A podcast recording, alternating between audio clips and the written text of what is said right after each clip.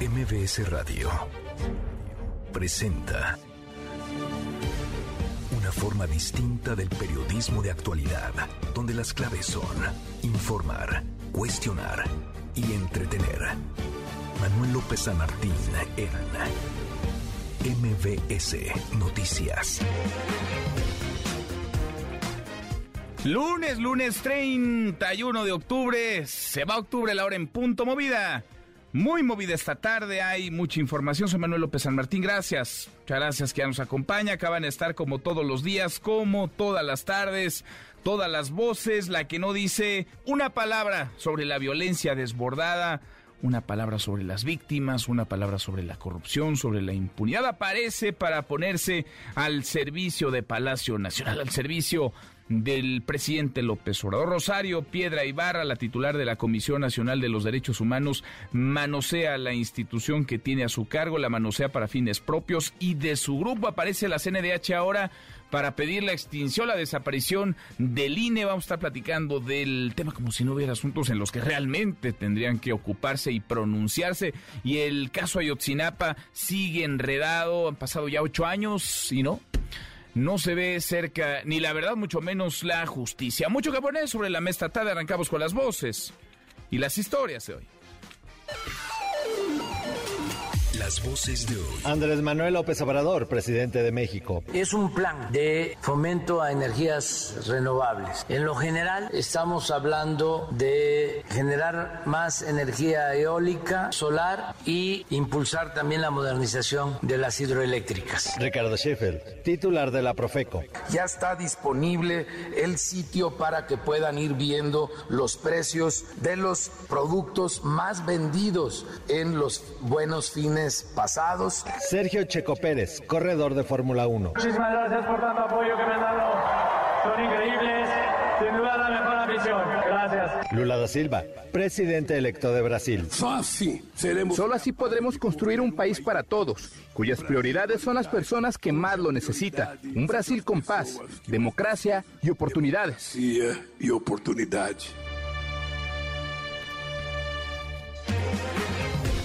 Son las voces de quienes hacen la noticia, los temas que están sobre la mesa y estas las imperdibles de lunes, lunes 31 de octubre. Vamos, vamos con la información. No hay verdad, no hay justicia tampoco. Un nuevo revés a la investigación, a la nueva investigación del caso Ayotzinapa. El grupo interdisciplinario de expertos independientes dijo que no es posible garantizar la autenticidad de los mensajes de WhatsApp entre integrantes del grupo criminal Guerreros Unidos, los cuales revelaban nueva información sobre desaparición y destino de los 43 normalistas de Ayotzinapa. Que el propio subsecretario, lo que el propio Alejandro Encinas reconoció en una entrevista al diario The New York Times, aunque después dijo que no, que siempre no, se echó para atrás. Es la voz de Claudia Paz, miembro del GIEI. 467 capturas de pantalla y que fueron presentadas como nueva evidencia. Estas capturas de pantalla de conversaciones a través de WhatsApp no fueron conocidas por el GIEI hasta el momento en que se entregó este informe. Nosotros encargamos un peritaje informático forense del material que nos fue proporcionado por COBAG de cuyos resultados vamos a dar cuenta en este momento y que llevan a considerar esta evidencia como inconsistente y que además de ello no puede ser considerada como tal en un proceso judicial. La investigación sobre cómo fue obtenida y las circunstancias irresponsables de su realización debe ser objeto de una investigación. Qué enredo con el caso Ayotzinapa, ahora lo vamos a platicar. El otro tema, el presidente no quita el dedo del renglón, quiere una reforma electoral, una reforma al INE, que desaparezca, entre otras cosas, a este árbitro, tal y como lo conocemos. Eh, la iniciativa del presidente junto con otras, son decenas, están revisándose en la Cámara de Diputados. Hoy en la mañanera, el presidente afirmó que el objetivo de su reforma no es extinguir ni al Tribunal Electoral ni al Instituto. Eso sí, dice que hay que transformarlos. Además de paso, y encarrerado, respaldó la recomendación que hizo ayer la Comisión Nacional de los Derechos Humanos, esa que se pronuncia sobre todo menos sobre lo que debe, pidió a los legisladores la CNDH construir una reforma que otorgue certeza sobre la organización de las elecciones. La voz, la voz del presidente en la mañanera de hoy. Aprovecho para informar que es una reforma electoral para que haya democracia. No es desaparecer al órgano encargado de organizar las elecciones. Eso no va a desaparecer. Ni tampoco el tribunal encargado de calificar las elecciones. Lo que no queremos es que continúe este sistema corrupto, antidemocrático, que está en poder de los conservadores, porque son capaces, y no hablo al tanteo, de hacer un fraude hacia adelante, como ya lo han hecho, y eso hay que evitarlo, porque eso sería un retroceso, una cuestión gravísima para el país, y estos son capaces de hacerlo. El presidente va derecho y no se quita, va adelante con su reforma, con su iniciativa de reforma electoral. Vaya, eso se entiende, no es ninguna novedad. Lo que llama la atención es que la CNDH ausenten prácticamente todos los temas de violencia, de inseguridad, de crimen en nuestro país, una comisión lejana a las víctimas. Ahora sí se pronuncia, ahora sí aparezca. No lo hace para defender a las víctimas de la violencia, no lo hace para criticar algún abuso de autoridad, no. Aparece para montarse en la agenda que le trazan, que delinean desde Palacio Nacional. En otro tema, tras su gira este fin de semana por Sinaloa, el presidente acusó que hay una campaña de desinformación, asegura que, se que asegura se reunió en Badiraguato con miembros del cártel de Sinaloa, dijo que es falso y pidió no estigmatizar a la población de ese estado y de ese municipio. Hay una campaña en las redes de que voy a Sinaloa, a Badiraguato, a reunirme con miembros del cartel de Sinaloa. Pues no, voy a Sinaloa porque es un estado de gente buena, de gente trabajadora, que no debe de estigmatizarse para los que no tienen información. Sinaloa es el granero del país, se tienen 800 mil hectáreas de riego, 600 mil hectáreas de temporal, se producen 6 millones de toneladas de maíz. ¿Y por qué voy a Sinaloa? Porque nos importa. Nos importa y por eso vamos, no estigmatizar pide ni a la población, a los habitantes de Sinaloa, mucho menos a los de Badira, Guato, la cuna pues sí, es la realidad, la cuna del cártel de Sinaloa. Octubre se perfila como el segundo mes más sangriento, el más violento en lo que va del año. Tan solo este fin de semana fueron asesinadas 250 personas, con lo que se llegó a 2.389 homicidios dolosos, lo cual supera los 2.329 homicidios dolosos de septiembre pasado. Y entre todo una buena noticia, no es así que diga, uy, qué notición, qué buena noticia, pero por lo menos no es mala y a estas alturas en el terreno económico eso ya es ganancia. La economía del país creció 1% en el periodo julio-septiembre en comparación con el trimestre anterior, de acuerdo con la estimación oportuna del INEGI. Tome precauciones. La Comisión Nacional del Agua informó que en el Caribe mexicano se ha formado la tormenta tropical Lisa, la cual afectará a los estados de Chiapas y Quintana Roo como huracán categoría 1. Y en temas internacionales, Lula da Silva regresa a la presidencia del Brasil tras la victoria de Lula en las elecciones presidenciales. El todavía presidente Jair Bolsonaro pues no ha dicho Nada, ni una palabra, aunque el Tribunal Electoral ya se comunicó con él, le pidió pronunciarse, reconocer su derrota. Lula ganó por poquito, pero ganó. Y en democracia, voto basta y sobra para alzarse con la victoria. Lula obtuvo el 50.9% de los votos frente al 49.10% de Bolsonaro. Brasil, un país partido por la mitad, un país dividido, polarizado. La voz, la voz del presidente electo. A partir, de primero de enero de a partir del primero de enero de 2023 voy a gobernar para 215 millones de brasileños y brasileñas y no apenas para los que votaron en mí. No existen dos Brasiles, somos un único país, un único pueblo, una gran nación. Una gran nación. Ahora platicamos del tema Brasil y del regreso. ¿Qué historia esta? El regreso de Luis Ignacio Lula da Silva a la presidencia. Y en las buenas, porque claro que tendremos buenas noticias. Querido Memo Guillermo Guerrero, ¿cómo estás? ¿Cómo estás, querido Manuel? Pues sí, hay buenas noticias y un montón de cosas que sucedieron el fin de semana. Sí. Desfiles, Fórmula 1. Hubo dos, dos desfiles, no nadie me avisó, hubo dos desfiles, pero ya platicaremos. ¿Y fuiste de a los dos? Y estuve por ahí en Increíble. los dos, por supuesto. tu capacidad para estar en todos lados, para colarte en todos lados. Y por supuesto tendremos boletos para los mejores conciertos. Vamos a tener boletos y qué bueno estuvo el premio, el Gran Premio de México. Sí, sí, sí. Fórmula la verdad 1. es que muy emocionante, lleno de gente por todos lados. Llenísimo, llenísimo. Qué éxito de evento. Gracias, Memo. Gracias, Manuel. Guillermo Guerrero, Nicolás Romay. Nico, qué fin de semana también en los deportes. ¿Qué traes hoy, Nico? Buenas tardes. Querido Manuel, me da gusto saludarte. Hoy platicaremos del campeonato del Pachuca, de los Tuzos del Pachuca que logran derrotar a Toluca con una diferencia muy amplia. Hablaremos también de Fórmula 1 y lo que se vivió en el Autódromo Hermanos Rodríguez, el tercer lugar para Sergio Pérez y lo que está pasando en la Serie Mundial.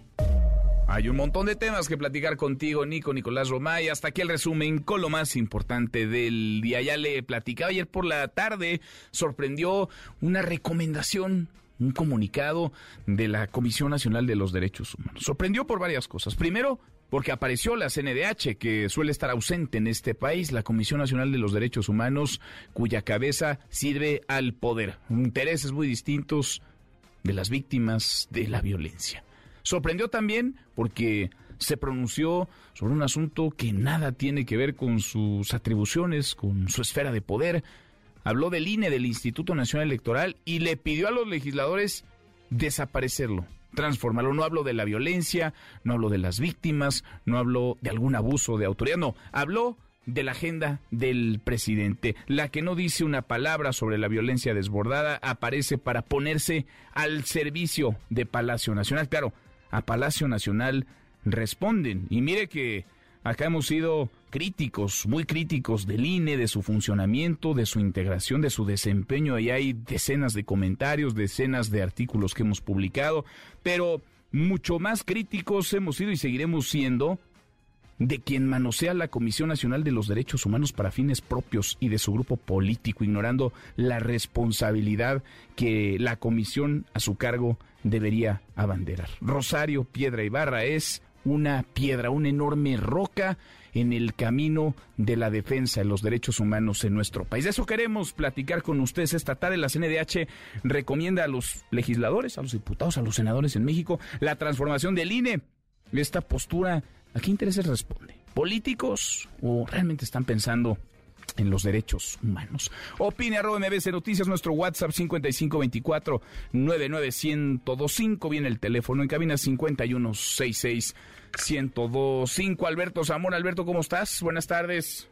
Hola, ¿qué tal Manuel? Muy buenas tardes. Así es, pues la Comisión Nacional de los Derechos Humanos se ha sumado a la postura del gobierno del presidente Andrés Manuel López Obrador y de Morena para que se apruebe una reforma electoral en México. Ya lo decías, el organismo encabezado por Rosario Piedra Ibarra emitió una recomendación donde está pidiendo a diputados y senadores construir una reforma que otorgue certeza sobre la organización de las elecciones, sobre la imparcialidad del órgano encargado de contar los votos y la designación de sus integrantes.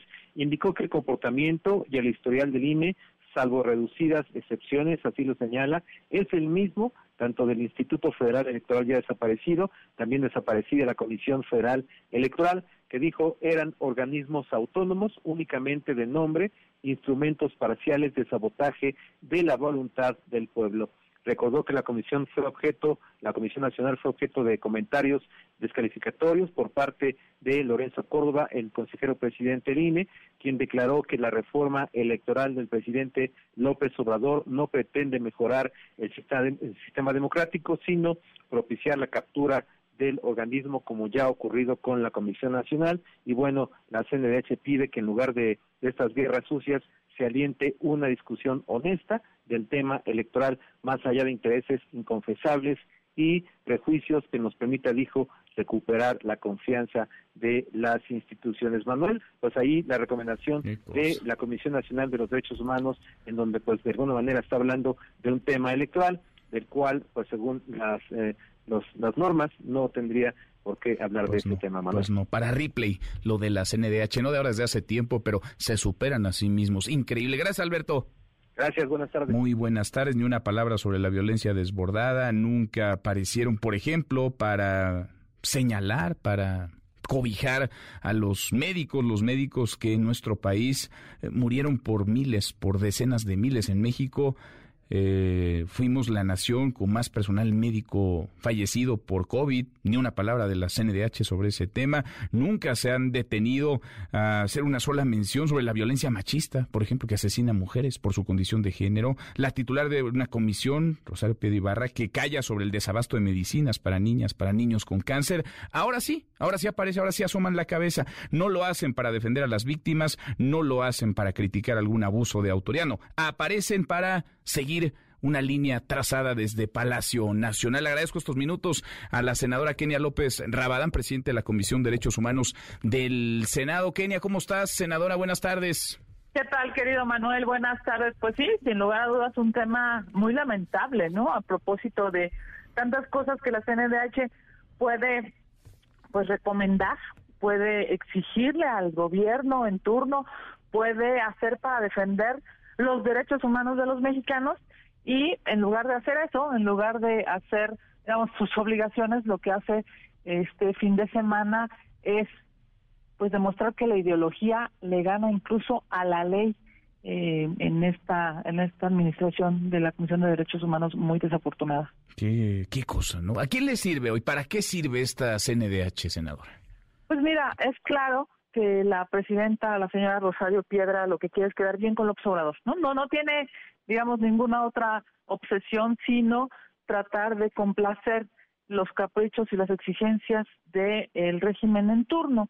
Y eso es terrible para un organismo constitucionalmente autónomo como la CNDH, que debería encargarse de proteger a los mexicanos en su salud, en su, digamos, posibilidad de ejercer el derecho humano a eh, pues estar libre de violencia a eh, poder ir a un hospital y tener medicinas y tener eh, pues llamémosle así una una condición eh, trascendente para salvar su vida que en lugar de hacer eso pues lo que hace la CNDH Manuel es decirle al presidente de la República voy a quedar bien contigo y voy a exigir que se eh, destruya el INE y además voy a recomendarle al Congreso, es, es, que de verdad es algo casquiano, vamos, emite una recomendación para decirle al Congreso mexicano que cambien la ley y se destruya el INE. Así de absurdo, así de incongruente, pero lamentablemente así de subordinado. Qué cosa. Ahora, hemos seguido la trayectoria, digamos, de Rosario Piedra Ibarra desde que llegó al poder ilegítima, desde su elección eh, y además se ha confirmado, digamos, ilegítima ya en el, en el cargo. La pregunta es si la CNDH hoy es, digamos, un, un apéndice de este gobierno, un apéndice de Palacio Nacional. ¿Se puede hacer algo o ya como mexicanos nos queda sentarnos a esperar, cruzarnos de brazos y seguir viendo este, pues este espectáculo que nos cuesta a todos, además un, una buena lana, senador. Más de mil millones de pesos al año. La, digamos, la, forma en la que la CNDH ha sido destruida le cuesta a los mexicanos más de mil millones de pesos al año. Y claro que sí se puede hacer, Manuel. Mira, evidentemente la justicia va a llegar en este país no vamos, no van a tener eh, Morena siempre la mayoría que tienen en el Senado de la República y en la Cámara de Diputados. Yo espero que la siguiente legislatura pueda haber una correlación de fuerzas importante para que esta administración pueda ser juzgada, pueda ser convenida, pueda, pues digamos, hacerles ver que hay una violación, incluso a la Constitución, fíjate, el, eh, el artículo que regula a la CNDH claramente establece, define eh, que no puede meterse en temas electorales.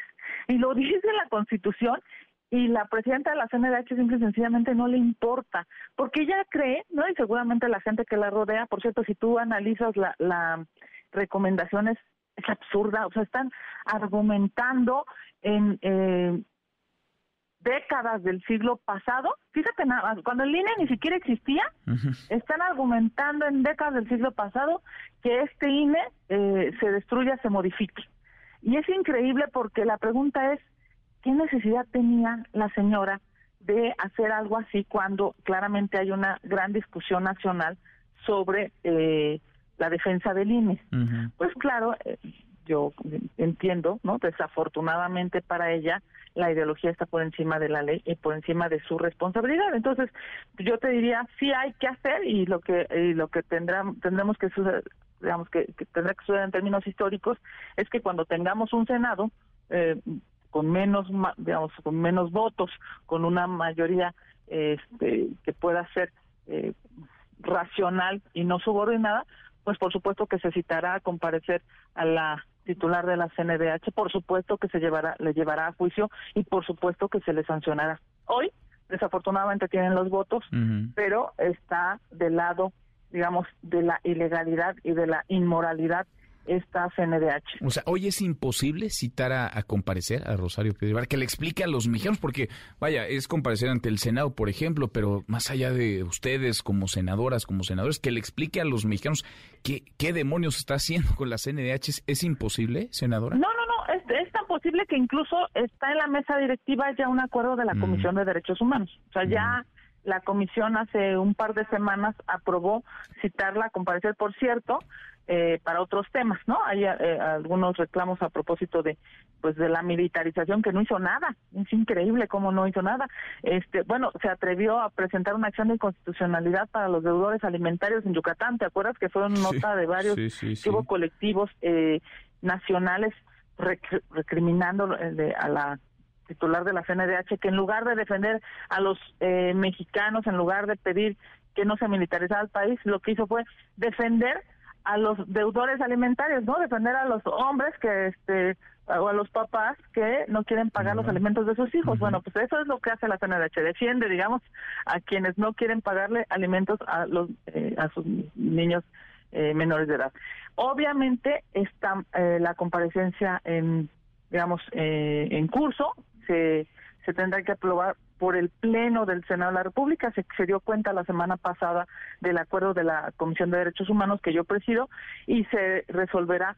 Pero el tema de fondo, Manuel, es que vamos a preguntarle eh, a la señora, vamos a cuestionarle a la señora, pero tiene una mayoría que la, pues digamos que la protege y además claramente ella sabe que hay una, vamos, hay un discurso en este tema hay un discurso alineado al Obrador, alineado al presidente de la República, en el que no van a discutir este, los senadores de Morena, ¿no? Si los senadores, las senadoras de Morena están ávidos, desafortunadamente, de, lastimar al árbitro electoral, porque pues, como buenos populistas que son, desafortunadamente lo que quieren es que el árbitro electoral esté de su lado. Y qué terrible, por cierto, porque acabamos de ver una elección en Brasil, ¿no? Pues que gane el que tenga que ganar. Y por cierto, quienes están ganando en realidad más allá de ser de, derecha y de izquierda, están ganando la oposición porque la gente está cansada de malos gobiernos y eso mismo va a suceder aquí en México en 2024. Pues, pues lo veremos, lo veremos por lo pronto, por lo pronto, híjole, qué papelón el de la Comisión Nacional de los Derechos Humanos que no aparece para lo que debería aparecer, no dice nada de la violencia, del crimen, de la inseguridad, de los abusos de autoridad y sí se mete pues en donde no debería, mete las narices en donde está violentando la ley, mete las narices en el Instituto Nacional Electoral y pide ahora que desaparezca el, el INE. En fin, ver para creer qué tiempos nos toca vivir. Kenia, gracias como siempre, gracias senadora. Te mando un abrazo a ti y a tu auditorio y sí que desafortunado. Ojalá y la señora Piedra hubiera aparecido para defender a los mexicanos, pero no. Ahora aparece para destruir al INE. Un pues abrazo, bonita tarde. Otro para ti, muy buenas tardes. Kenia López Rabadán, presidente de la Comisión de Derechos Humanos del Senado, senadora por el PAN. Pues sí, la señora Piedra Ibarra es una roca, una piedra enorme en el camino, la Defensoría de Derechos Humanos, que tanta falta hace en nuestro país. Ella está supeditada al capricho del poder, ella responde a los intereses de Palacio, ella, pues a final de cuentas, le debe el cargo al presidente, a su gobierno, a Morena, y trabaja para ellos. Habló a propósito del tema el presidente López Obrador en la mañanera, insiste en la reforma electoral y de paso arropa a Rosario Piedra Ibarra y, ¿por qué no? Ya encarrerado, también habló de Lula, de Luis Ignacio Lula da Silva y de las elecciones ayer en Brasil. Rocío Méndez, más de la mañanera. Rocío, buenas tardes. Buenas tardes, Manuel. Todo esto después de la publicación en la que has abundado. La recomendación general 46-222. Literalmente, el presidente Andrés Manuel López Obrador expresó su respaldo a la Comisión Nacional de Derechos Humanos y a su titular, Rosario Ibarra, Rosario Piedra Ibarra. Vamos a escuchar. Es como el mundo al revés. Los mapaches electorales ahora están convertidos en demócratas. Es que ellos dominan el INE y el tribunal. Los nombran los partidos siempre han tenido ellos el control. Y no es cierto que por el tribunal y por el INE haya democracia en México. No, en el 18 todo armado para afectarnos a nosotros. Hay que andar a las vivas con estos. Y el caso de Rosario, la presidenta de la Comisión de Derechos Humanos, no la quieren porque su hermano era acusado de pertenecer a un movimiento subversivo como ese movimiento de manera injusta asesinaron a don Eugenio Garza Sada, ahí quedó un rencor muy fuerte. Este joven, por cierto, desaparecido, que su mamá luchó siempre para encontrarlo. Toda la derecha en contra. Entonces, cualquier propuesta que viene de la Comisión de Derechos Humanos siempre va a ser mal vista. ¿Cómo no vamos a estar de acuerdo en que haya elecciones limpias, libres, que se respete el voto? Insiste el presidente López Obrador sobre esta propuesta de la CNDH. Escuchemos. No hay nada que temer por la recomendación de la Comisión de Derechos Humanos. Qué bueno y que todos defendamos la democracia. Es parte del legado de la cuarta transformación. Que nunca más haya un fraude. ¿Ustedes creen que no me siento orgulloso de que no hay tapados? Que no decida yo, en mi carácter de presidente, como era antes, quién va a ser el candidato del partido al que pertenezco y que sea el pueblo. Es importantísimo. Y de nueva cuenta, Manuel, el presidente López Obrador festejó los resultados de la segunda vuelta electoral en Brasil. Ya decías, Luis Ignacio Lula da Silva, el triunfador, en una jornada, dijo el presidente de México, aleccionadora. Escuchemos es la lección de la elección, es el buen funcionamiento del Instituto Electoral en Brasil. Territorialmente es mucho más grande Brasil que nuestro país, tiene zonas muy alejadas, la Amazona. Lo increíble es que a las dos horas, después de cerrar las casillas, ya tenían el 90% de los votos contados. ¿Cómo le hacen? Debe de haber voto electrónico y también voto directo. Ahora que se está discutiendo lo de la reforma electoral, ojalá vaya una comisión de legisladores a Brasil a ver cómo es el sistema, porque funciona, hay que copiar lo bueno y estoy seguro que cuesta menos. Ayudaría mucho un sistema así, seguro, imparcial, eficiente, rápido, porque hay toda una campaña de desinformación. Es una reforma para que haya democracia, no es desaparecer al órgano encargado de organizar las elecciones, ni tampoco el tribunal. Manuel, parte de lo que se dijo esta mañana en Palacio Nacional. Bueno, pues como todos los días pasa por allá de todo un poco. Gracias, muchas gracias, Rocío. Buenas tardes. Muy, muy buenas tardes. Noticias, la opinión de Ezra Shabot. Pues no, no es que uno esté en contra de lo que dice Rosario Piedra Ibarro de ella como persona, es que solita con sus acciones o con su inacción va quedando retratada de cuerpo entero. Al frente de la CNDH, lo decíamos, hay una piedra, es una piedra que obstaculiza el camino de los derechos humanos. No es ninguna sorpresa, eso ya lo sabíamos, pero también nos queda claro que hay una activista dispuesta a utilizar una institución para el fin que mejor convenga a quienes la pusieron donde está. Y quien la puso donde está, pues es, es el presidente y es su partido. Esra, ¿cómo te va? Muy buenas tardes. Hola Manuel, buenas tardes, buenas tardes a la auditorio. Bueno, pues ahí están las consecuencias de acabar de hacer pedazos organismos autónomos que no tienen capacidad ya de, de, expresarse. No, Manuel, no es Rosario Piedra la que tiene la culpa esto, es el presidente de la República que la mandó a decir lo que dijo. Y esa es la verdad. Él la puso ahí y es ella quien, por complacer al presidente o por órdenes de ella, termina expresando lo que quiere. Desde la CNDH, que no tiene atribuciones legales para meterse en electorales, empieza a generar esto, el relato, el cuento, el cuento que dice López Obrador con el tema de Brasil. Yo hubiera visto qué reacción hubiera tenido el presidente López Obrador si Bolsonaro le gana por 1.1% eh, a Lula, y entonces el tema del fraude electoral, el cuento del fraude electoral hubiese aparecido de forma inmediata.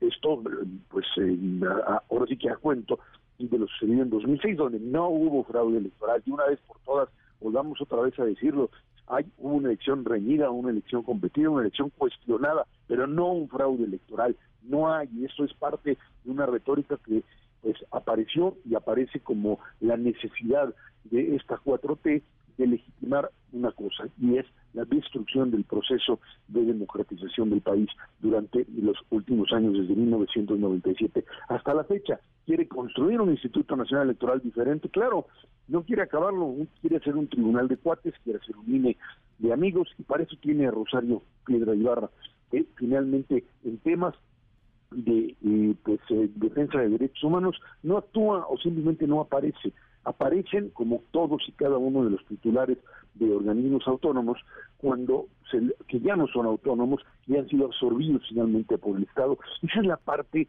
en donde este tipo de figuras como Rosario Ibarra Piedra pues aparecen figuras que dejaron de pensar por sí mismos, que dejaron de actuar por sí mismos para convertirse fundamentalmente simplemente en títeres del sistema. En títeres que son capaces de expresar finalmente la voluntad del presidente y no, no, no los no creamos esos institutos como sociedad mexicana para responder a la necesidad del primer mandatario.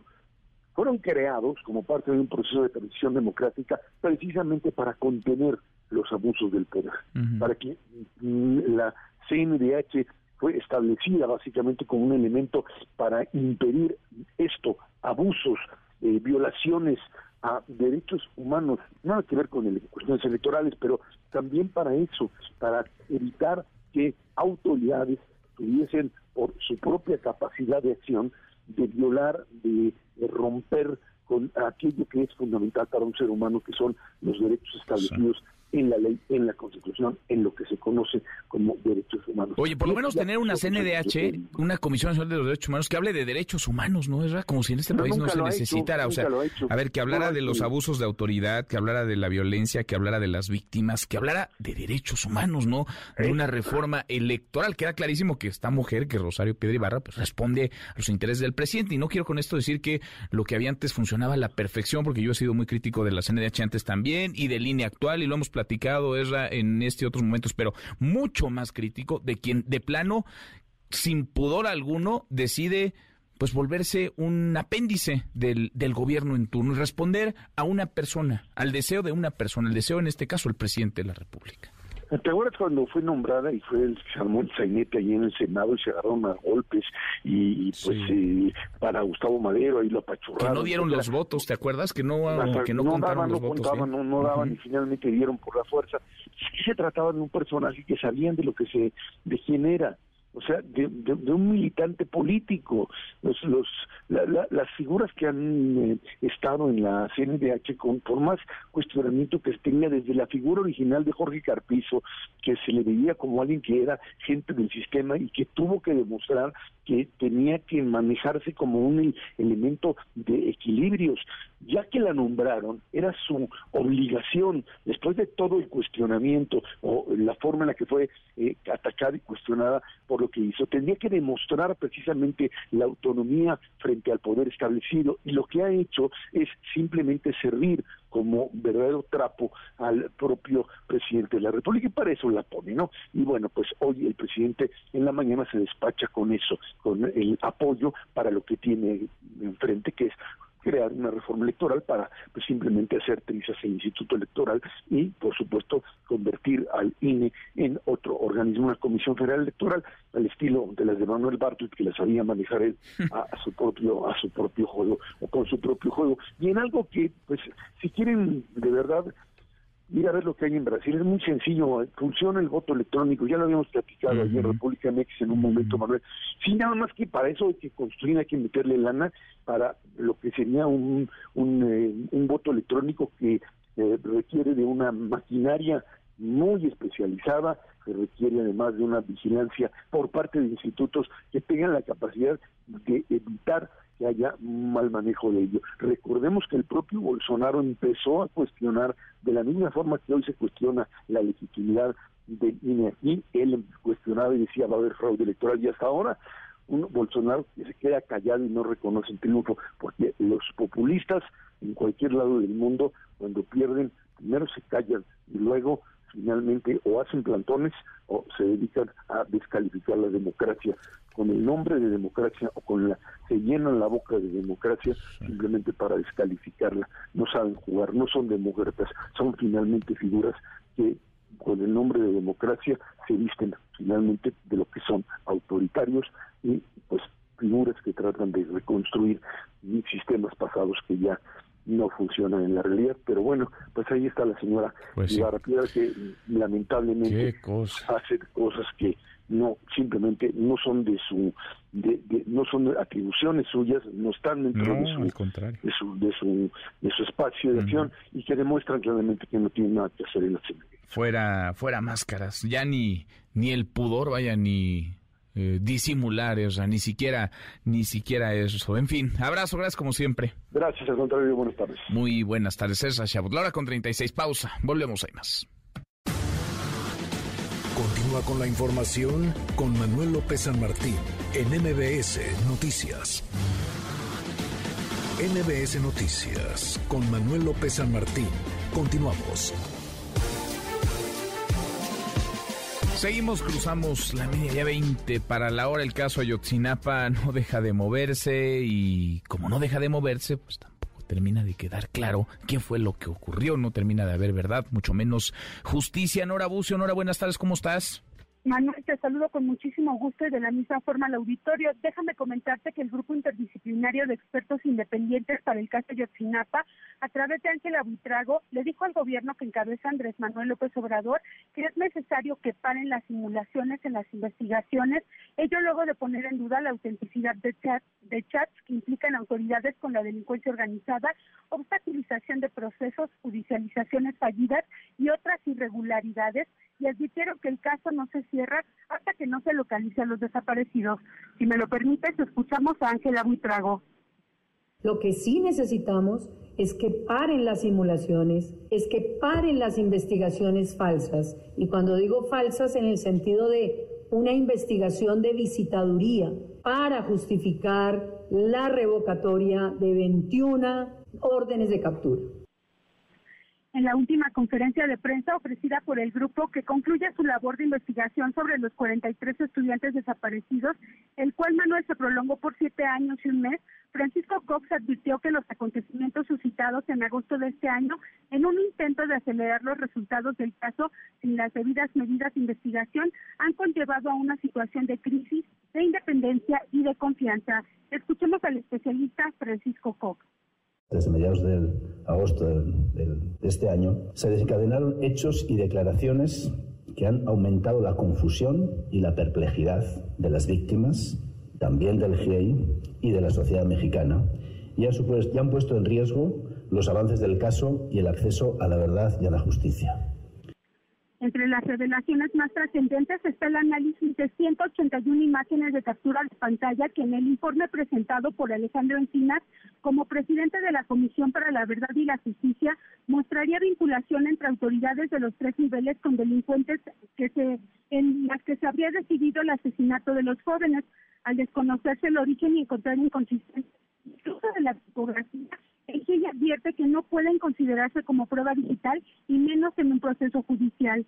También denunciaron a través de Claudia Paz y Paz que no se les ha permitido el acceso a los informes de la Sedena del monitoreo en tiempo real desde el C4 de Iguala y en terreno, donde habría efectivos militares y policíacos siguiendo los hechos en vivo de la noche de la desaparición, ello bajo el argumento de que no existen esas actas. Esto, entre otras irregularidades, que advirtió ponen en riesgo los avances del caso y generan mayor incertidumbre y desconfianza entre la sociedad. A pregunta expresa, Francisco Cox, a pesar de que no hay información que no se compartió con el GIEI, se realizó al menos una reunión reconocida por el presidente Andrés Manuel López Obrador sin la presencia de los padres de los estudiantes y de los expertos para tomar decisiones del caso y se han desplazado funcionarios, lo que implica un retroceso de entre tres y cinco años en los mm. avances del caso, aseguró que no estamos frente a la construcción de una nueva verdad histórica del caso. Escuchemos a Francisco Cox. Esto no es una nueva verdad histórica, en términos de que no se ha torturado, no se ha torturado para que se diga eso, pero es una torpeza, es una precipitación, es una información y contesto otra de las preguntas que nos preguntaron cuáles son las razones por las cuales no, no son fiables y no son confiables los capturas de pantalla y los chats. Bueno, ya se dijo, hay problemas con metadata, hay problemas con consistencia de fechas, hay problemas de ambiente de WhatsApp. Si son creados o no son creados, no lo sabemos, porque no tenemos la fuente original. Finalmente confirmaron que la labor del CIE ha concluido de manera oficial. Sin embargo, ante los padres de los 43 ofrecieron la creación de un mecanismo de seguimiento que estará integrado solamente por Ángel Arbitrago y Carlos Benistán para cumplir su compromiso con las familias de no dejarlos solos hasta saber la verdad y conocer el paradero de los jóvenes. Manuel, la información. Qué enredo. Ocho años después y estamos, no sé si en las mismas o más enredados. Gracias, eh, muchas gracias, Nora. Muy buenas tardes. Muy buenas tardes. Le agradezco estos minutos a Vidulfo Rosales, Vidulfo, abogado de los padres y madres de los 43 de Ayotzinapa. Gracias. Eh, buenas tardes, Vidulfo. Buenas tardes. Saludarte. Gracias. Igualmente, pues ahí están estas nuevas inconsistencias que se señalan. Decíamos, es un, es un enredo. Yo no sé si estamos igual más o menos enredados que hace, que hace ocho años. ¿Qué tan cerca o qué tan lejos estamos de la verdad, de la justicia, Vidulfo? Pues mira, creo que estamos en un punto en que las cosas se han complicado. Nos hemos empantanado en esta última recta por todo lo que ya ha pasado en últimos en últimas fechas, pero sobre todo en esta parte, ¿verdad? En que el GIEI nos nos presenta una información en la que nos dice eh, de las inconsistencias de estos chats que eran que eran la, la gran parte la parte sustantiva digamos del informe que presentó Alejandro Encinas y que este informe abrió expectativas de esclarecimiento en los padres y madres de familia a pesar del dolor que ello entrañaba pero sí abrió grandes expectativas de esclarecimiento. Sin embargo con esto pues de nueva cuenta pues estamos en un empantanamiento eh, estamos en un punto sumamente eh, difícil, doloroso para los padres de familia, porque pues tesis van y tesis vienen sin sustento, eh, se caen, se avanza y, estamos en este empantanamiento sin poder tener claridad de lo ocurrido. Y, ese es el momento en el que hoy nos encontramos. Y, más grave aún, eh, nos, para nosotros es qué es lo que va a pasar de, en los próximos días, cómo va a reaccionar el gobierno federal, ¿verdad? Si, se, si se aceptan estas, estos cuestionamientos, si se aceptan de manera positiva esta, estos señalamientos que se hacen, si se está dispuesto a redireccionar, a este, corregir las investigaciones, pues creo que eh, estamos, eh, aún con estas dificultades, en posibilidades de seguir, de continuar este, en la búsqueda de la verdad y la justicia, pero si se va a cuestionar lo que hoy en día se está diciendo, pues creo que se va a parecer mucho a las conclusiones del gobierno anterior. Entonces eso es complicado para nosotros. Ahora, para, para, digamos, llegar a lo que ustedes eh, consideran sería un camino, digamos, de mayor certeza en medio de toda esta maraña de cosas, eh, ¿se tendría que hacer un relevo en quienes están encargados de las investigaciones? ¿Con el relevo que se hizo bastaría en la comisión encargada de indagar, de investigar? ¿Qué decir sobre el subsecretario Encinas y sobre los dichos de los últimos días, tanto en la mañanera como en una entrevista con The New York Times? ¿Con quiénes sí, con quiénes no caminar esta recta de la que hablas, Vidulfo? Mira, yo creo que con Alejandro Encinas hay total confianza. puede caminar con él. Yo creo que sí tendrá que fortalecer eh, técnicamente ahí a su equipo. El equipo técnico que tiene atrás eh, eh, deberá fortalecerlo. pero creo que con él podemos caminar. Y el nuevo fiscal, pues ese, acuérdate que nosotros para nosotros todavía está en un tema de revisión, está en un tema en el que tenemos que trabajar eh, en las próximas reuniones. Eh, para nosotros, para los padres de familia, no, no, es, no está todavía, eh, no es definitivo ese nombramiento y así lo acordamos con el presidente. Entonces, este, a lo mejor también eso implica una oportunidad para, para mejorar este, quienes están investigando. Pues, ¿qué tiempo se van a dar para, para esa, digamos, para esa revisión, para ese visto bueno, Vidulfo? Mira, ahorita vamos a esperar cuál es la reacción del gobierno frente al informe del CIEI que acaba de rendir hoy, porque es, esto es crucial, ¿verdad? El momento que estamos viviendo hoy es crucial, eh, porque se estaba presentando un informe que casi que se daba una tesis de un, eventual esclarecimiento, ¿verdad? Entonces, eh, si hoy en día, eh, por eso es toral, ¿cómo vaya a reaccionar el gobierno? Si el gobierno es receptivo ante el informe, que presenta hoy hay posibilidades, está en disposición de rectificar la investigación, de corregirla, pues yo creo que este, siguen las reuniones, sigue abierta la posibilidad de, de, continuar en la investigación con quienes están, pero si no, eh, yo creo que también ahí tendremos nosotros que valorar, que valorar qué es lo que sigue y cómo vamos a continuar. Pues sí. Vamos, vamos platicando como lo hemos hecho desde hace ya muchos años eh, contigo en el camino. Vidulfo, gracias como siempre. Gracias a ti, buenas tardes. Gracias, Vidulfo Rosales, abogado de los padres madres de los 43 de Ayotzinapa. Qué enredo. Luciana Weiner, en MBS Noticias. Luciana, querida Luciana Weiner, como cada semana, qué gusto saludarte, ¿cómo te va? Hola Manuel, muy bien, ¿cómo estás tú? Bien, muy bien. Se supone, y digo se supone porque tú nos platicarás, pero se supone que a nivel federal, digamos, habría una especie de cárcel modelo, un penal modelo de mujeres en el país, un penal, el 16, el, Centro Federal de Rehabilitación Social número 16 en Morelos, que funciona y funciona muy bien, pero digo, Luciana, se supone porque tú nos, tú nos sabrás decir más a detalle si esto es o no es cierto. En efecto, Manuel, lo cierto es que hay muchos problemas, tanto en ese como en los demás. En eso creo que tenemos que ser muy claros. Hemos platicado aquí muchas veces sobre mujeres en situación de cárcel, lo que pasa adentro. Hablábamos el otro día sobre personas con discapacidad que están en situación de prisión. Y ahora lo que vamos a platicar es justamente en este Ceferezo 16 de Morelos, que en algún momento se platicó que era un Ceferezo, digamos, ideal o modelo. Cosas que están ocurriendo que son muy graves. Y repito, en este como muchos otros. Todo empezó con un traslado masivo de mujeres desde Guerrero hasta Morelos, lo cual ya implica un primer problema, ¿no? Que tiene que ver obviamente con los familiares y con la dificultad de trasladarse desde Acapulco, Guerrero específicamente, hasta Morelos para poder ir a ver a una persona querida, digamos. Y después de eso, un caso muy particular sobre una mujer que padecía cáncer, que estaba en recuperación, que ya tenía un, un diagnóstico muy favorable, ya había terminado con su tratamiento, la trasladan al Ceferezo y ahí todo se va para abajo. Manuel, una situación brutal el colectivo Artículo 20 le ha estado dando seguimiento y nosotros aquí seguimos visibilizando estas cosas que ocurren en los centros penitenciarios de todo el país. Vamos a escuchar tu trabajo y seguimos, seguimos platicando, Luciana. Claro que sí. Algo está ocurriendo en el Ceferezo 16 de Morelos.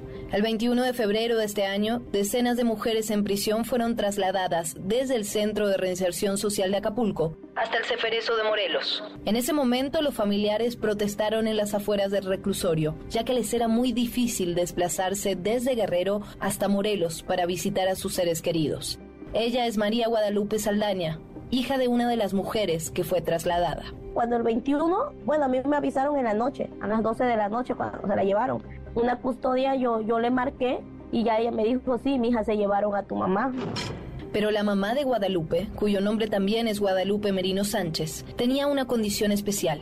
Ella había sido diagnosticada con cáncer y llevaba un tratamiento médico particular.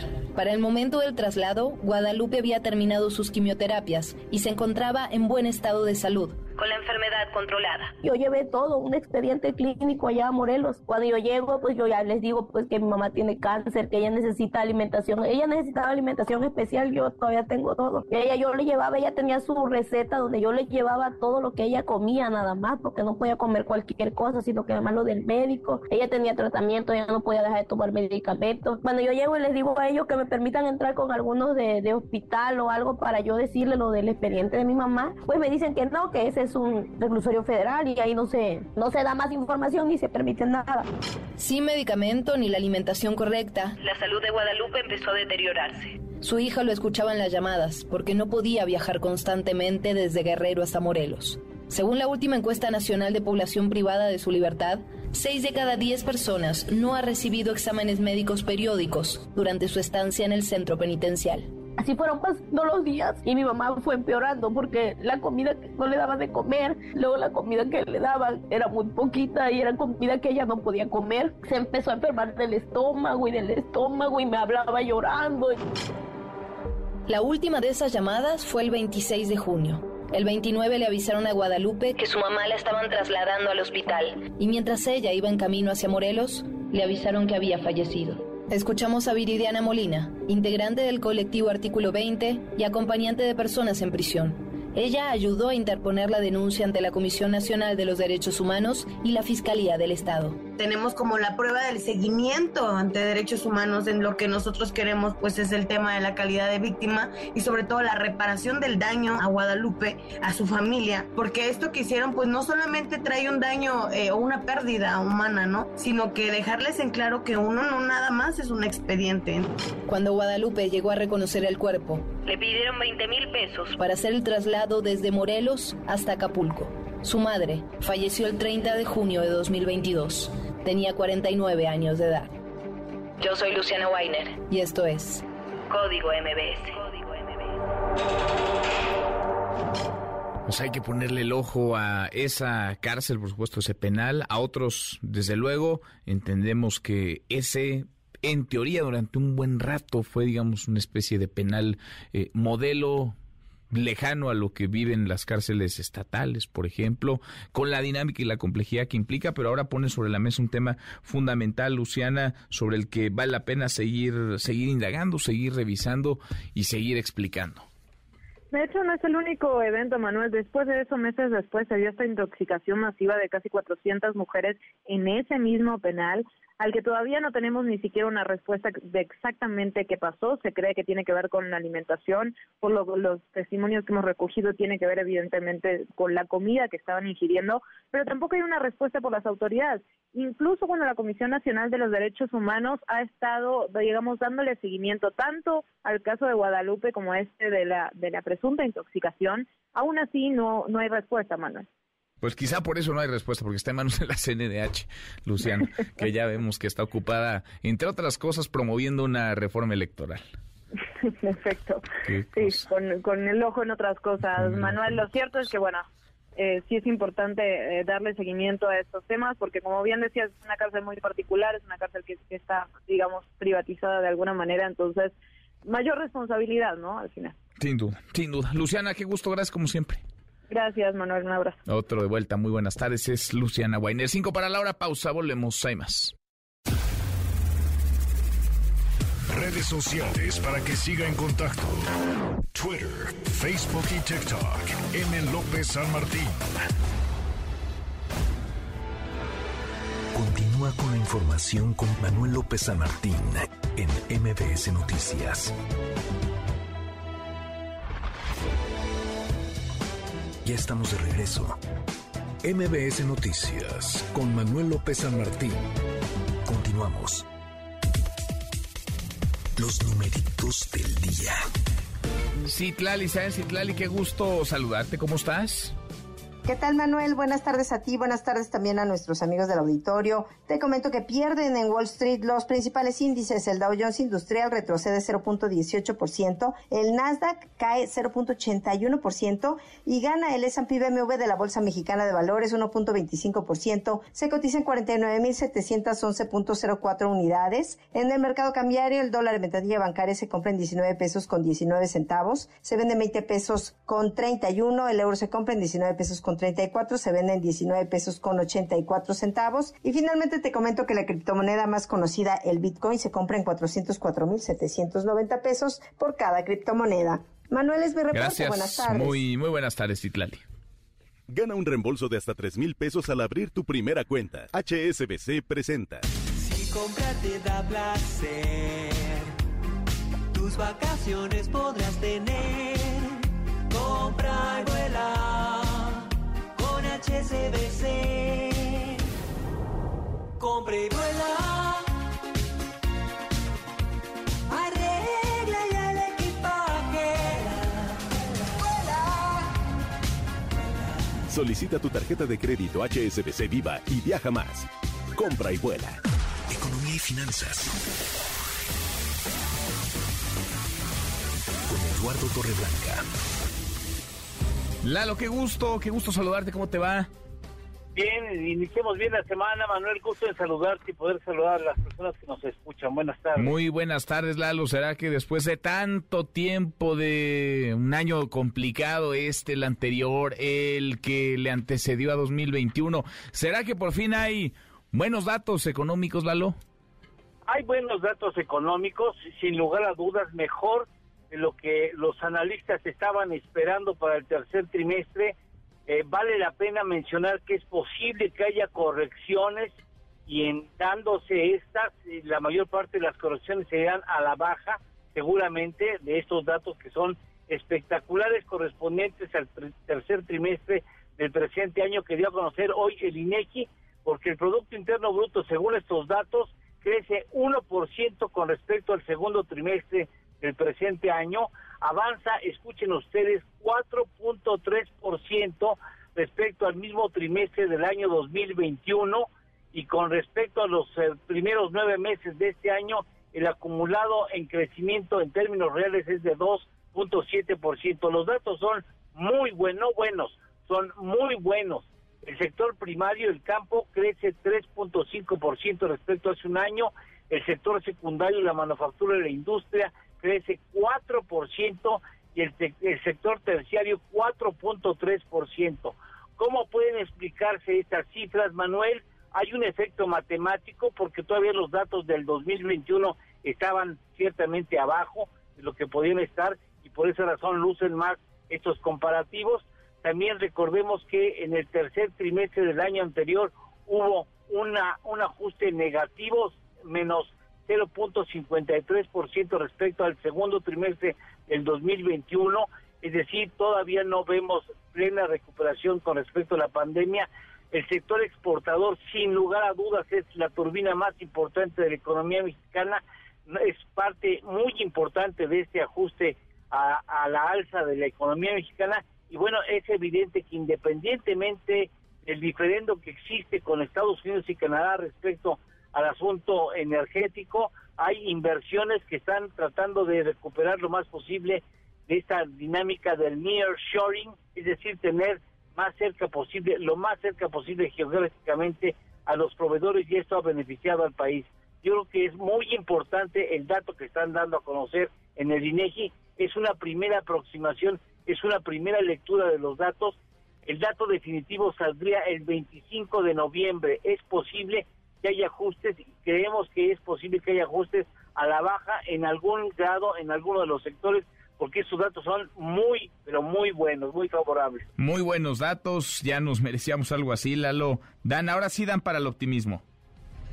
Eh, vamos a ver si cierra el último trimestre. Si cierra el último trimestre tan fuerte como el tercer trimestre, estaríamos hablando de que ya estaría México recuperando lo que perdió por la pandemia. Mm. Eh, ojalá así sea, pero es posible que en el cuarto trimestre veamos un asentamiento porque la economía de Estados Unidos, Manuel, ya se está ajustando y esto evidentemente nos va a llegar a afectar. Pues sí, pues sí. ¿Tenemos, Lalo, tenemos postre?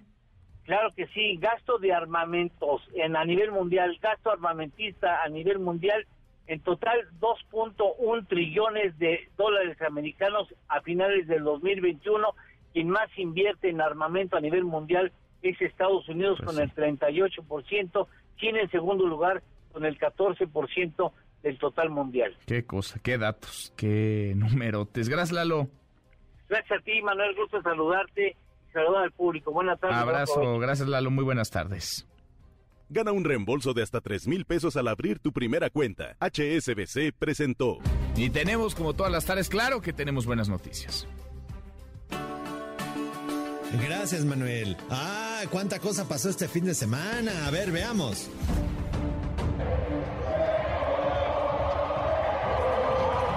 Uno, Checo subió al podio, pero pues eso ya era de esperarse, ¿no? It's always nice, you know, to be standing on that. Siempre es lindo estar en este podio tan especial enfrente del Foro Sol, pero obviamente quería más. Dos, se armó el payaso de rodeo entre los asistentes de la Fórmula 1. Parecía la fiesta de los 15 años de Rubí.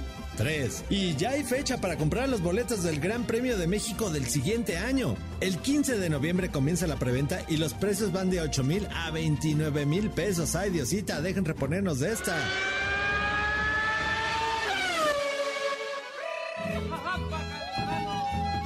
4. Hubo dos desfiles de Día de Muertos y nadie nos avisó. Bueno, una fue la gran procesión comunitaria, pero avisen que uno no sabe. El horario de verano. 5. Desapareció el horario de verano y ahora los de Chihuahua no saben en qué hora viven. ¡Qué descontrol! 6. Hubo una rodada del terror en el que decenas de automovilistas desfilaron en la Ciudad de México como si fuera la película de la purga, echando gritos y espantando a la gente.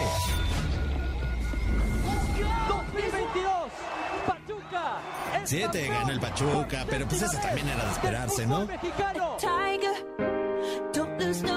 Mexicano. 8. Katy Perry ya aclaró que no se le va el ojito ni tiene la mirada perdida. Es solo un truco publicitario eso de que tiene el ojo virolo.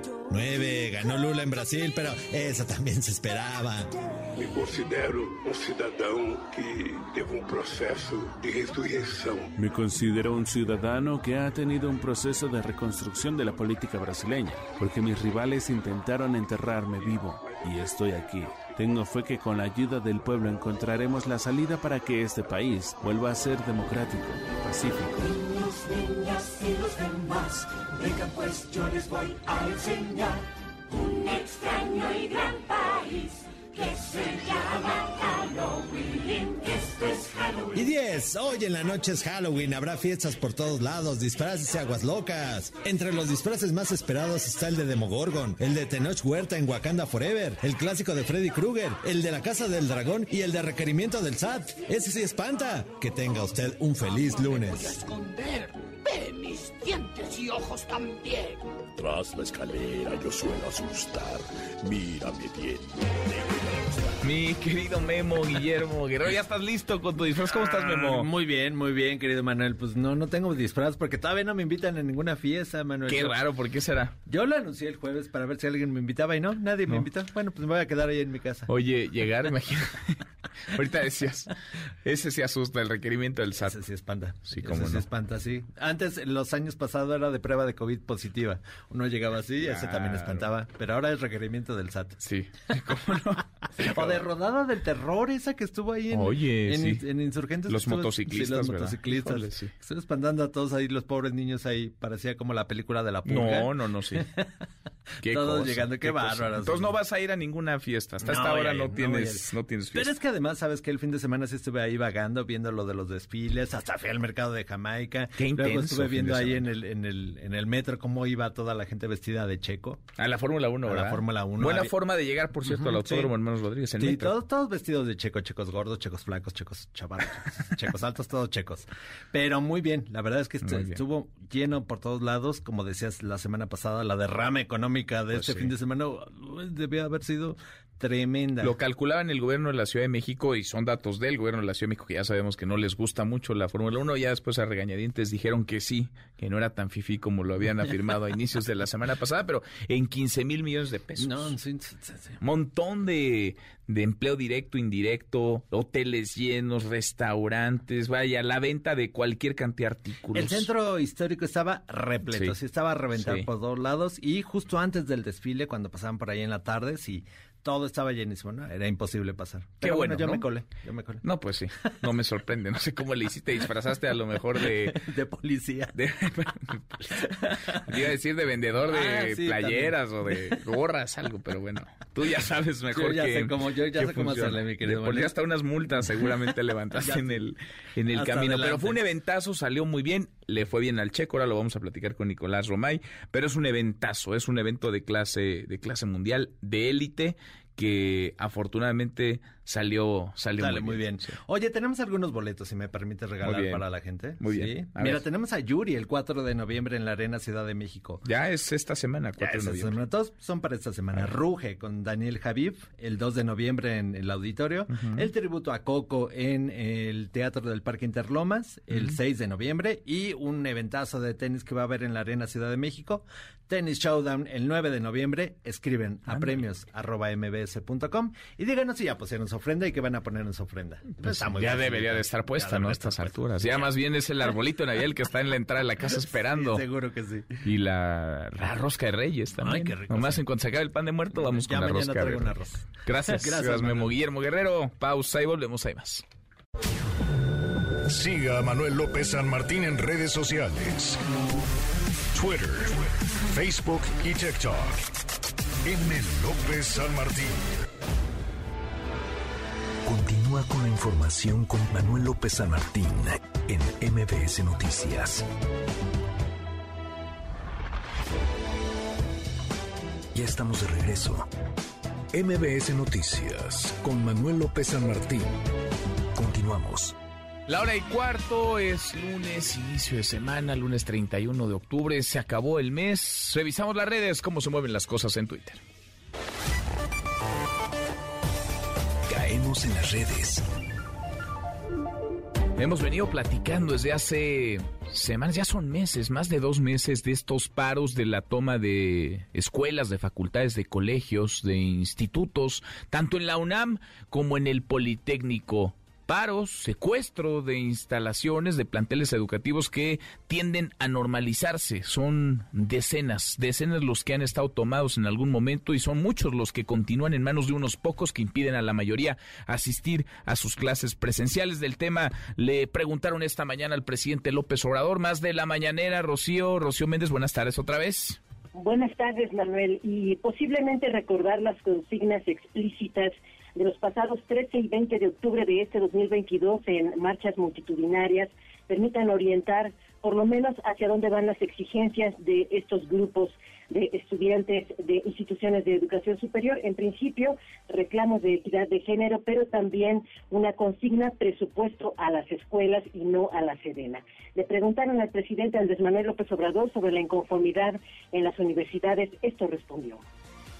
Estamos pendientes, pero la verdad no han habido muchas protestas. Es indispensable que haya transparencia sobre el manejo de los presupuestos a la comunidad universitaria. No están obligadas a hacerlo y mucho menos a que se los solicite el gobierno porque son organismos autónomos, pero ayudaría bastante porque sí hay actos de corrupción en universidades, no en todas, desde luego, favoritismos, hay influyentismo, reciben sueldos elevadísimos en las universidades o gastos onerosos, pero eso lo tienen que ver en las escuelas, en general se actúa bien, no hay problemas mayores, no tengo conocimiento de ninguna universidad que esté en paro, en huelga, en la educación en general están trabajando, todos los maestros, ya llevamos casi cuatro años de gobierno y no han habido paros. Manuel, el reporte al momento. Gracias, muchas gracias, Rocío. Buenas tardes. Muy buenas tardes. A propósito de estos paros en la UNAM, en el Politécnico, a ver, ¿cuántas, cuántas escuelas, cuántos planteles continúan tomados, cerrados, secuestrados? Adrián Jiménez, Adrián, buenas tardes, ¿cómo te va?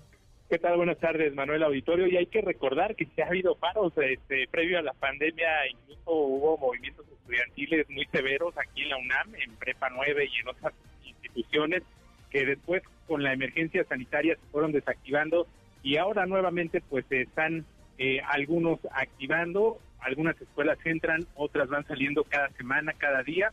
Y este lunes 31 de octubre regresaron a las clases en su horario habitual en la Facultad de Estudios Superiores en la PES Aragón, luego de haber permanecido en paro durante varias semanas. En este caso, las instalaciones fueron devueltas la tarde del pasado sábado. Aquí, este inicio de semana son siete las instituciones tomadas por los estudiantes en la UNAM a nivel medio superior, la Prepa 5, donde hoy se tiene previsto, se lleva a cabo una mesa de diálogo entre las autoridades universitarias y estudiantes, así como el CCH Sur. En tanto, a nivel superior son las eh, escuelas en la periferia, la PES Cuautitlán, Iztacala y Zaragoza, las que se encuentran en suspensión de actividades, mientras que en Ciudad Universitaria se encuentran en paro activo las facultades de ciencias y psicología. En el caso del Instituto Politécnico Nacional, son nueve los planteles que se encuentran en paro. De estos, siete son de nivel superior y dos de nivel medio superior. Esta tarde también pues se prevé una de Ingeniería Mecánica y Eléctrica, mejor conocida como ETIME, en la unidad Zacatenco. Manuel Auditorio, la información que le... Gracias, muchas gracias Adrián. Buenas tardes. Muy, muy buenas tardes. En fin, no quitamos ni vamos a quitar el dedo del renglón. Tendencia el hashtag Twitter. Tras la compra, lo platicamos la semana pasada por parte de Elon Musk. Elon Musk pagó 44 mil millones de dólares. Se llevó toda la red social, se quedó con todo Twitter, es el único dueño quien encabeza Tesla y SpaceX. Bueno, pues algunos medios han comenzado a especular sobre lo que podría venir no solamente en el terreno de las libertades, porque se habla mucho de que Twitter será ahora sí un espacio en donde se pueda conversar, en donde se abra la discusión, en donde haya horizontalidad. También está trascendiendo que se comenzaría a cobrar, ¿sí? Pagar por estar en esa red social 20 dólares al mes para mantener la verificación de cualquier cuenta. Normalmente las cuentas verificadas son de personas públicas, digamos, deportistas, artistas, eh, políticos, eh, periodistas, incluso empresas. Bueno, 20 dólares tendría que pagar cada cuenta verificada, según ha trascendido en algunos, en algunos medios. A propósito de Twitter, el presidente López Obrador pidió a la red social reparar el daño que han provocado las cuentas falsas, que asegura, dice, son usadas por el conservadurismo. Y de paso deseo que Elon Musk reactive, pues sí, la cuenta, todo parece que así será, pero el presidente se lo pide como favor reactive la cuenta del expresidente de Estados Unidos, Donald Trump. Pues ahora que ya este señor muy rico, Moss, compró Twitter, ojalá y lo libere, ojalá y lo libere porque ya Twitter estaba o está tomado. Controlan ahí a quienes eh, manejan granjas de bots, de robots, quienes pagan, les inflan sus cuentas, también muy deshonesto, sin ética, y es un instrumento de comunicación fundamental importantísimo, pero ya estaba bajo control del el conservadurismo y del poder económico, de mafias. Es cosa de que un día se haga un análisis sobre quiénes representan en México a Twitter. Bueno, pues lo que dice el presidente López Obrador, y sí, todo apunta que podría quedar muy pronto, digamos, eh, desbloqueada la cuenta de Donald Trump y Trump, si quiere, podría volver a tuitear. Vamos a ver si así lo desea. Donde haya polémica, él va a estar. Por lo pronto, la semana pasada decía que estaba contento, se encontraba contento. ¿Por qué?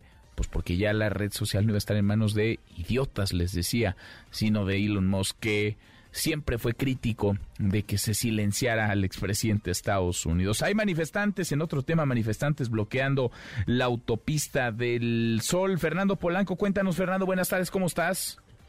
Pero Manuel, muy buenas tardes. Así es, comentarte que familiares y amigos de Adolfo Aparicio Bello, funcionario de la Comisión de Derechos Humanos de Guerrero, bloquearon esta mañana y parte del mediodía la autopista del Sol a la altura del punto conocido como el Parador del Marqués, al sur de Chilpancingo, y esto con dirección al puerto de Acapulco.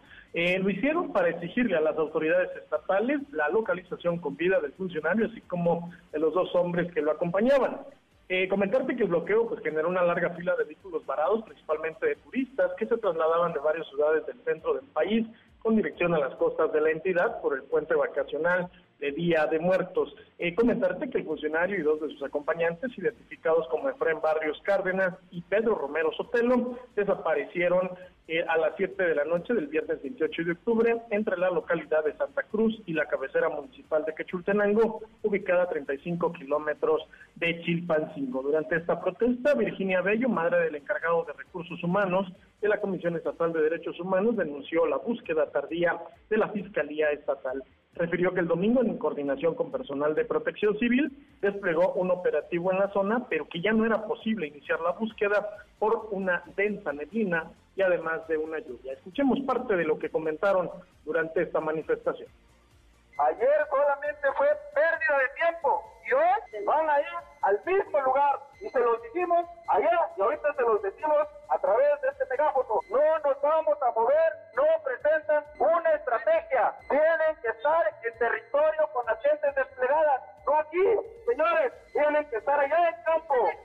Rastreando, rastreando los, teléfonos. No nos vamos a mover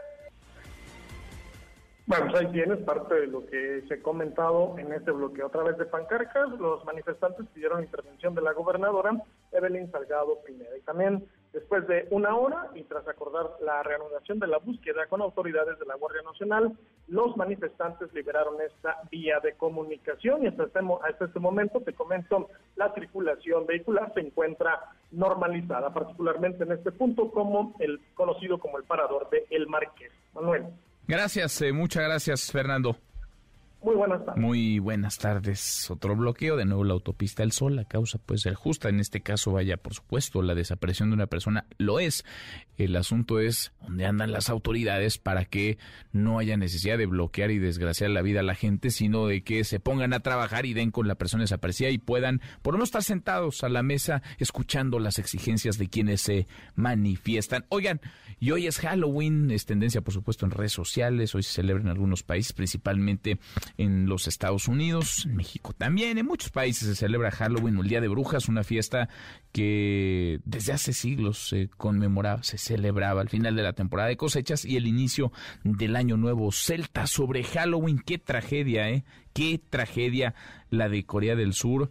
Autoridades de aquel país investigan qué fue lo que ocurrió este fin de semana cuando una tradicional fiesta en las calles de Seúl provocó la muerte de 155 personas. Corea del Sur, uno de los países más civilizados del mundo, 155 personas. La llegada masiva de personas a un festival de Halloween se salió del de control. Las víctimas terminaron aplastadas por la multitud. 155 personas muertas. Juan Carlos, Juan Carlos Alarcón, platícanos de esta llamada rodada del terror. Juan Carlos, ¿cómo te va? Buenas tardes. Me da gusto saludarte, gracias. Eh, muy buenas tardes, Manuel. Policías de Tránsito de la Secretaría de Seguridad Ciudadana remitieron al corralón a 102 motocicletas y un automóvil, los cuales participaron anoche en la denominada Rodada del Terror que se estuvo convocando desde hace varios días, días atrás, a través de las redes sociales. La dependencia informó que los conductores infringieron el reglamento de tránsito por circular sin casco de protección y en otros casos por llevar menores de edad sin seguridad y algunos por no contar con la documentación vigente. La Secretaría de Seguridad informó que la acción preventiva generó molestias entre algunos conductores de motocicletas, lo que provocó enfrentamientos con actos de riña sin que nadie resultara lesionado. Sin embargo, por esa alteración al orden y por algunos ultrajes a la autoridad. 27 personas quedaron a disposición del juez cívico y otras dos ante la gente del Ministerio Público de la Fiscalía Capitalina. Uno de ellos por la aportación de arma de fuego en inmediaciones del Ángel de la Independencia, detenido justamente el segundo en el cruce de las calles Ferrocarril de Cintura y Mecánicos en la colonia Morelos, eso es parte de la alcaldía Venustiano Carranza. Ahí se registró una riña entre algunos motociclistas y eh, al intervenir los agentes de seguridad detectaron que uno de ellos portaba un arma de fuego. Es decir, estos dos sujetos que quedaron a disposición de la fiscalía, los dos estaban armados y participaban en esta rodada del terror. La Secretaría de Seguridad reiteró que las acciones que llevan a cabo en medio de pues estos eh, de esas eh, organizaciones o de estos grupos que llevan a cabo estas rodadas, pues sirve precisamente para evitar accidentes y dar seguridad a los habitantes de la Ciudad de México. Te comento también por otra parte, Manuel, la Policía Capitalina mantiene desplegado el operativo de vigilancia y movilidad en 120 panteones, mercados, romerías donde se llevan a cabo actividades relativas al Día de Muertos. La dependencia ha movilizado a más de 3.000 policías apoyados con casi 650 patrullas, ambulancias, motoambulancias, además un helicóptero que lleva a cabo supervisiones desde el aire de todas las acciones que se llevan a campo, que se llevan a cabo en los Camposantos. En la alcaldía Cuauhtémoc se encuentran dos panteones y de manera consecutiva en todas las demás eh, demarcaciones son 120 que son vigilados por los eh, elementos de seguridad. Para esta acción, la, tanto los operadores del C2 como del C5 se han sumado a la vigilancia con las cámaras para detectar posibles delitos o alteraciones al orden. Hasta el momento todo transcurre en completa normalidad y a este a este apoyo también se han sumado agentes de tránsito que llevan a cabo acciones de vialidad para evitar pues aglomeraciones y algunos estacionamientos en zonas eh, prohibidas. Desde luego que este operativo se extenderá hasta el próximo miércoles cuando concluyan las actividades por el Día de Muertos. Y ese es el reporte que Bueno, gracias, eh, muchas gracias Juan Carlos. Gracias, un abrazo, buenas tardes. Otra vuelta muy buenas tardes. Oiga, y qué fin de semana, ya lo platicamos, qué fin de semana tan intenso en los deportes. Ahora lo conversamos con Nicolás Romay. Deportes con Nicolás Romay en MBS Noticias. Querido Nico, qué gusto, qué gusto saludarte, ¿cómo estás? Bien, Manuel, saludarte como siempre. Qué fin de semana, lo dices muy bien, ¿eh? Qué fin de semana en materia deportiva. Primero, Pachuca, campeón del fútbol mexicano, era ya, estaba cantado, Sí, Manuel, sí, sí. pero a pesar de la gran ventaja que tenían por la final de ida, Pachuca no bajó el pie del acelerador, no lo quitó en ningún instante y termina ganando también el partido de vuelta 8-2 marcador global. Increíble lo de Pachuca. Oye, hace mucho no se veía una final con marcador tan abultado, ¿no, Nico? No, y tan dispareja, Sí, Manuel. sí, sí. Porque justo cuando llegas a la instancia de fase final, de liguilla, y más en una final, es porque están llegando los dos mejores equipos del campeonato, o, lo, o por ahí, o de, de los primeros cuatro, si quieres. Pero, caray, una diferencia tan grande entre Pachuca y Toluca, la verdad es que yo no me lo esperaba. Los Tuzos al final aprovechan mucho su contundencia, los errores de, de Toluca, y terminan por llevarse este título, más que merecido. El torneo pasado, recordar que perdieron la final contra Atlas y se mantienen siendo muy regulares, y es por eso que se llevan el trofeo. Así que felicidades a toda la gente de Pachuca y a Guillermo Almada, que pues levanta la mano para ser un candidato a la selección mexicana en caso de que lo necesite, ¿no? Ah, mira. Pues lo anotamos, Nico, porque creo que sí lo vamos a necesitar. Pues bueno, no sabemos, ¿no? Pero si se necesita, ahí está. Bueno, pues anotado entonces, anotado. El Pachuca campeón, se acaba la Liga MX y nos vemos hasta el año que entra, ¿no? Con la Liga MX, Con la sí, Liga pero hay un mundial cada vez más cerca. 20 días de la Copa del Mundo de Qatar, Manuel, y el día de hoy viaja la selección mexicana por la noche rumbo a Barcelona para empezar su mini premundial, su pretemporada antes de la Copa del Mundo. México que tendrá partidos amistosos, que tendrá ya la concentración desde ahora, ¿no? Muchas ligas en el mundo, o más bien la mayoría de ligas en el mundo siguen, Manuel. Y México consigue terminar su liga antes y poder estar juntos, concentrados en Europa, buscando llegar lo mejor posible al mundo. ¿Cómo vas con tus maletas, Nico? Vamos bien, las maletas Sí, bien. Ya, las maletas Sí, bien. Entonces bien. Qué Sí. bueno, qué bueno, qué bueno. Digo, para que hagas espacio, ¿no? Nos traigas algo desde allá.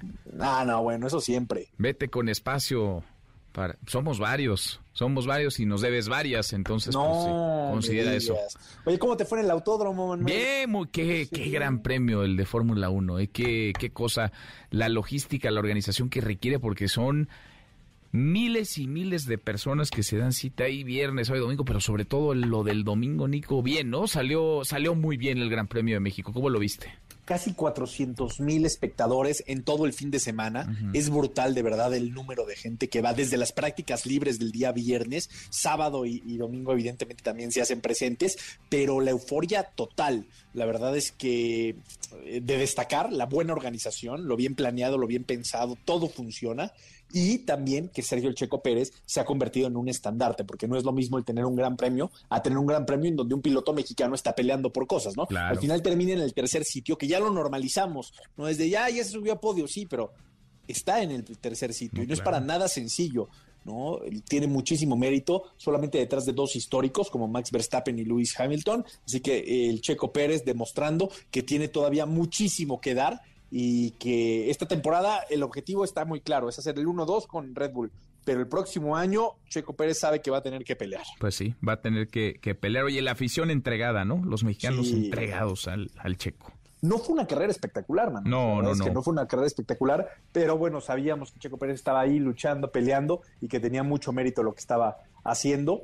Y, y bueno, también este tipo de carreras se aprende, ¿no? Evidentemente. Y el año pasado ya se subió al podio, este año se vuelve a subir al podio. Ojalá que en algún momento pueda regalarnos la victoria. Sí. Oye, por cierto, a propósito de Fórmula 1, ya salieron a la venta los boletos para el No, próximo ya año. salieron los precios. Los precios. Ya- los precios Ah, y a mediados de noviembre, 15 de noviembre, es la preventa y creo que 16 de noviembre ya para todo el público, pues elevados, ¿no? Pues eh, más o menos igual, ¿no? Que, eh, a ver, te, te vamos a ir avisando porque luego te quejas de que no hay boletos y pues sí, los, los quieres conseguir tres días antes del, del Gran Premio.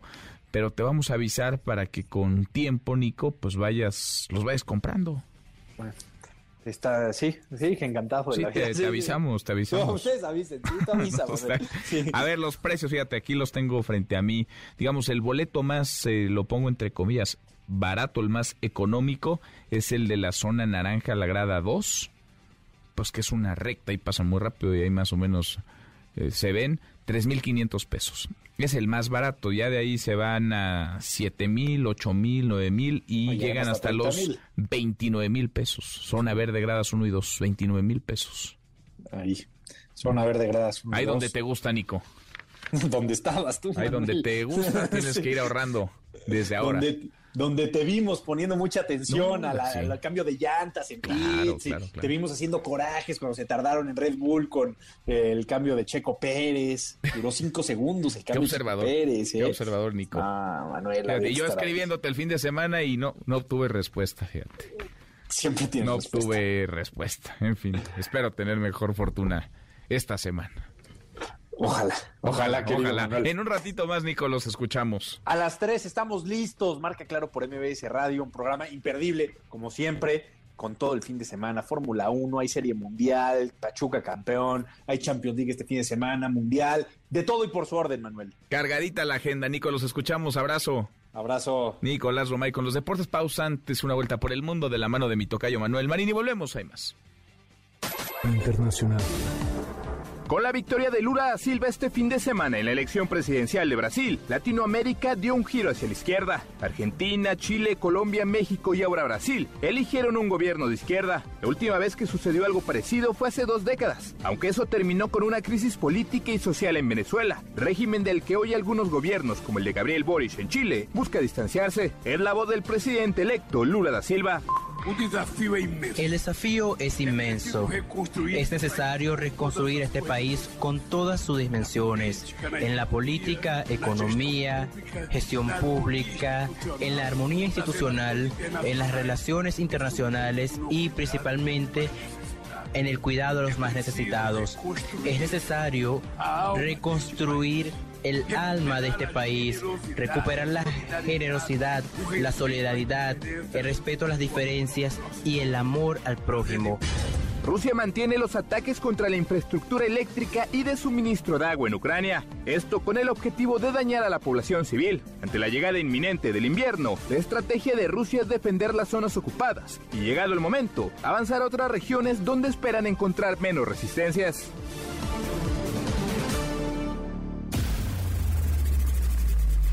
Redes sociales para que siga en contacto: Twitter, Facebook y TikTok. M. López San Martín. Continúa con la información con Manuel López San Martín en MBS Noticias. MBS Noticias con Manuel López San Martín.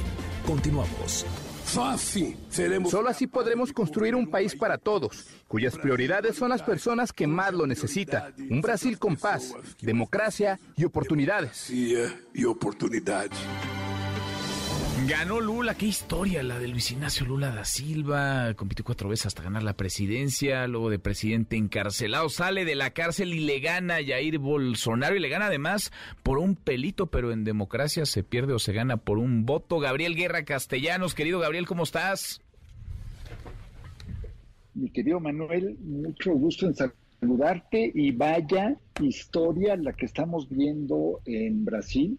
Eh, creo que el día de ayer estuvo, eh, sé que tú eres fanático de la Fórmula 1, eh, querido Manuel, pero estuvo pues igual o más de emocionante Creo que el más. proceso electoral Sí. en Brasil que la Sí, Fórmula 1 en es- México. estuvo mucho más cerrado, ¿no? fíjate, Eh, porque... apretadísimo. Sí, en la Fórmula 1 el vencedor Max sí, sí, Verstappen le ganó a Hamilton como por 15, 16 segundos y acá pues por un pelito, ¿no? Por un, un país que, que se ve, digamos, a la distancia, sí, sí. Gabriel, partido por la mitad, polarizado, dividido. ¿Qué, ¿Qué lectura le das a la elección en Brasil? Mira, eh, creo, Manuel, efectivamente un país profundamente dividido eh, en el que, bueno, de entrada tenemos que señalar una vez más, eh, las encuestas se equivocaron. ¿Por qué se equivocaron? Porque si en la primera vuelta le daban amplísima ventaja a Lula, incluso decían que podía ganar este, de plano la primera vuelta, en esta segunda se estimaba que tendría una victoria más holgada, más cómoda.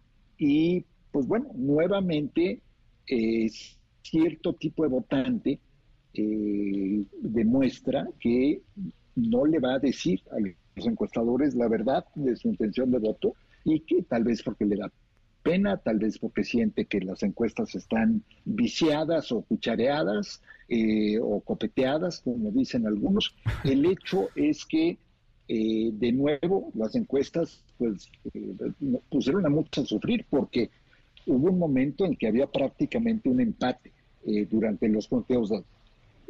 segundo, muy importante, un sistema electoral que no solamente es ordenado y transparente, sino que es muy rápido. Entonces, el poder llegar a las 8 o 9 de la noche de ayer ya con un, resultado oficial, ya con el Tribunal Electoral declarando un ganador, también ayuda eh, en una elección tan cerrada a disminuir la incertidumbre. Y finalmente, con pues, una historia de retorno político, la de Lula, es verdaderamente asombrosa. Lula ha estado preso dos veces, estuvo preso como activista eh, obrero y sindical hace muchísimos años y después de que dejó la presidencia, de una presidencia exitosísima, Manuel del 2003 al 2010, en que tiene que ir a la cárcel, pues en algo que muchos consideran que fueron eh, acusaciones trucadas o forzadas por el juez Sergio Moro, eh, que después eh, pues le tumbó la Suprema Corte, eh, ese mismo Sergio Moro que, luego fue ministro de Justicia de Bolsonaro. ¿no? Estas cosas, no había conflicto de interés, no, había ninguna agenda oculta. Oye, y tan aplaudido por algunos en, México, ese juez, ¿eh, Gabriel? Tan aplaudido por algunos. Fíjate, a, mí me, me sorprendió ver que eh, los expresidentes Cedillo y Calderón, eh, ambos eh, que merecen mi respeto, mi aprecio, se prestaran a ir a una conferencia de defensa de la democracia, compartir mesa, micrófono y reflectores con Sergio Moro.